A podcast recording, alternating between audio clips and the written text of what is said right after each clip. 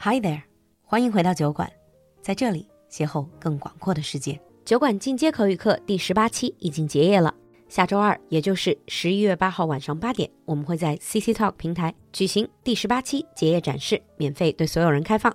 同时，第二十期课程报名也已经过半，十一月开课。想要围观结业活动和咨询课程，赶快联系小助手吧，微信号是 l u l u x j g。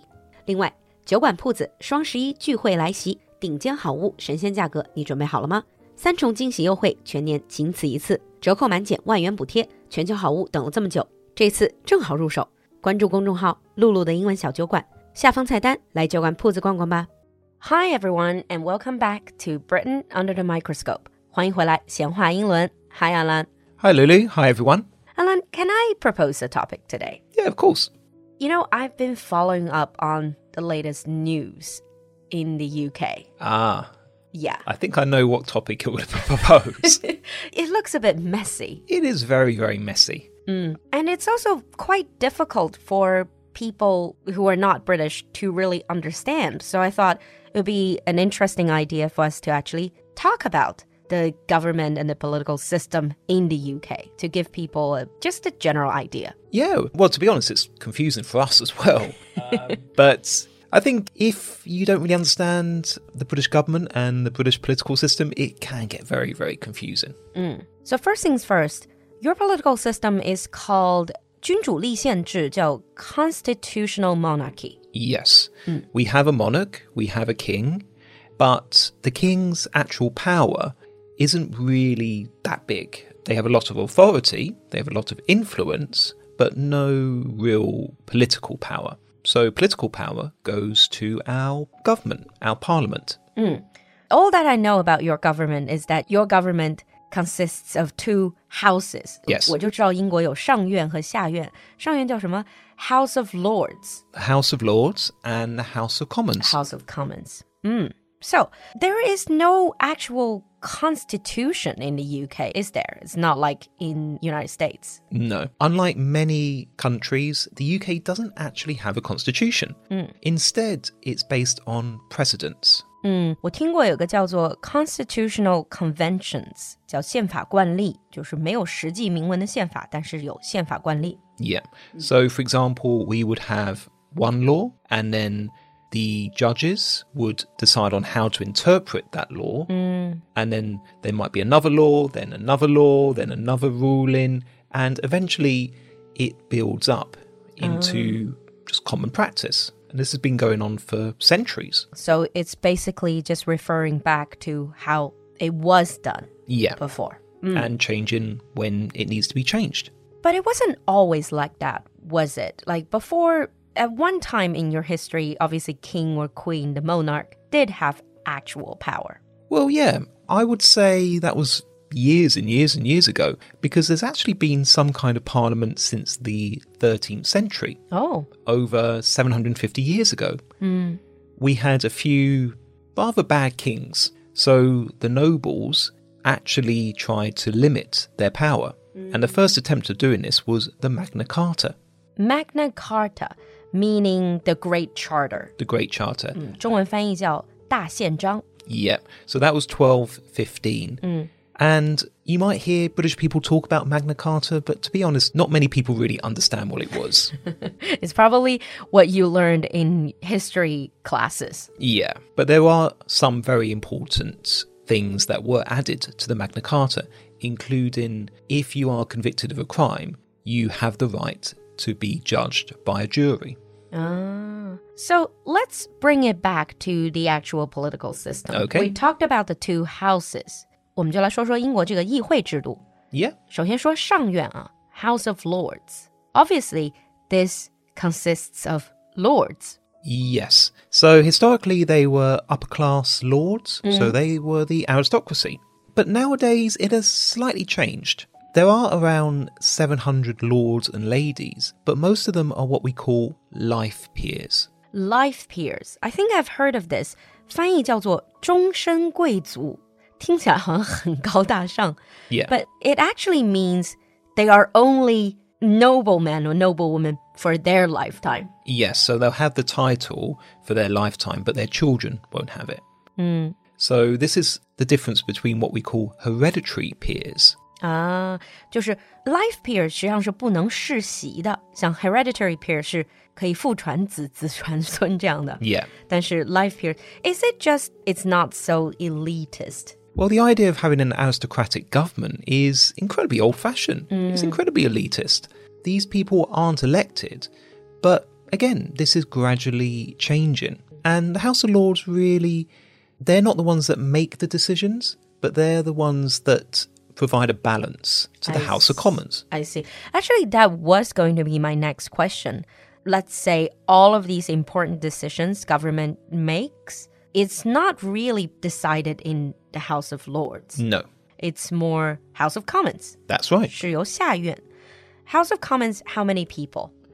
There are around 650 members of parliament or MPs. Ah, 啊，所以大家在听英国新闻的时候听到 MP members of parliament 就是指英国的下院议员。 Yes. So each MP normally is part of a political party. Sometimes you have independents, but more often than not, they are actually part of a political party. And each MP represents a constituency. 嗯，一个选区叫 constituency。 Yeah. How big are these constituencies? Well, it depends. Some of them can be very big, particularly in the countryside. But for example, where I live or where I was born in South London, a constituency is actually probably only five bus stops away. Oh. It's very, very small. And each constituency, there's only one MP. Only one MP. And this is chosen by people, chosen through elections. Yeah. So MPs are chosen in a general election every five years. Sometimes, if an MP resigns or has to otherwise leave, there's another election. But more often than not, it's they're chosen in a general election every five years. I mean, when you were living in the UK, you did vote, Yeah, of course. right? But how does it work within your constituency? How many people would be in the list for you to choose from? Is it one candidate from one party, or it can be as many as possible? As many as want to become an MP. Oh. And finally, you will count the person who got the most vote. Yeah. Now, generally, when we're voting in a general election, we're voting for a political party. We don't really know the representative that well. You do have a list of independents, but more often than not, you're voting for a political party because the party with the largest number of MPs wins the election. Oh, okay. So it's not really like, it's more like the parties are competing. It's Yes. not really like individuals are competing, are running for the prime minister. It's more like you become the head of the party and your party wins the election or wins more seats Yeah. in House of Commons, then you automatically become prime minister. That is it. It's very different from America. In America, Americans vote for a particular president. In the UK, we only vote for the party, and whoever's the leader of the party becomes the prime minister. Yeah, I mean, we talked about American election and American government in detail with James earlier. So if you're interested, you can search for that episode. But back to the UK, is that why Liz Truss? Mm-hmm. 就是为什么这个 Liz Truss 非常非常短的这样的一个 Prime Minister，、 Oh, yeah. this is why she could become a Prime Minister without being voted in, Yeah. right?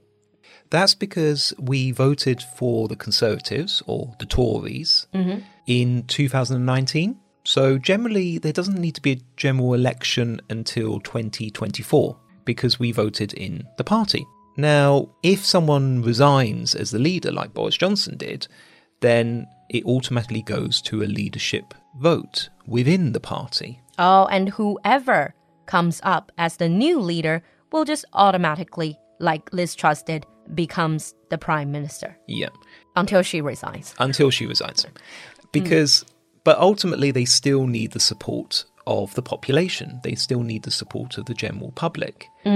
If the party feels that they are losing the support of the people, then they may force out the prime minister. And I think that's pretty much what happened with Liz Truss. Yeah. And I guess this is also why there are talks about people, the public, pushing for an early general election. Yeah. So lots of the media, lots of the newspapers, and also Labour, the opposition, they are pushing for a new general election. The Conservatives don't really want a general election because they know at the moment they are so unpopular that they are probably going to lose and lose dramatically. Yeah. It is getting into rather complex territory, but I'm sure some of our audience, if you're more interested in political news, you might have already figured out how this works. Yeah. Mm, but I think we're going to stop here Hmm. Okay. before we confuse you even more. so, we've given you really the basics about the parliament and how it works, the basic system. Yeah. In the advanced episode, let's talk about the prime minister a bit more. Yeah, we can talk about the Prime Minister and also talk about some of the issues that are facing Britain and the government at the moment. and also the main political parties. Absolutely. On that note, thank you, Anlan, for coming to the show. Thank you. We'll see you next time. Bye.